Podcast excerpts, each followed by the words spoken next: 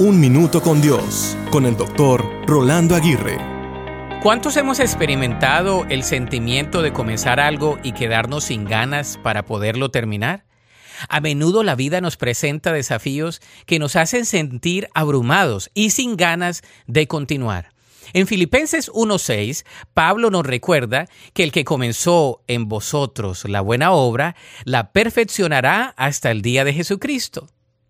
Cuando enfrentamos momentos difíciles, recordemos que Dios está obrando en nosotros y a través de nosotros. Aunque las circunstancias parezcan difíciles, Él tiene un propósito redentor. Es en medio de las pruebas que crecemos y nos acercamos más a su imagen. La falta de motivación puede ser un recordatorio de nuestra dependencia de Dios. Al rendir nuestras cargas y preocupaciones a Él, encontramos fortaleza en su gracia suficiente.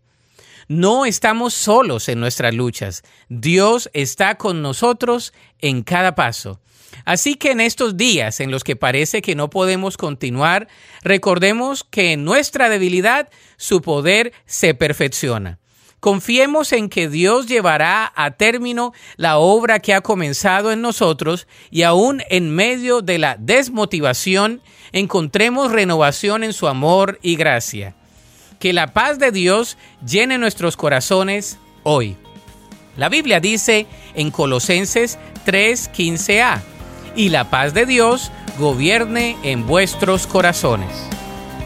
Para escuchar episodios anteriores, visita unminutocondios.org.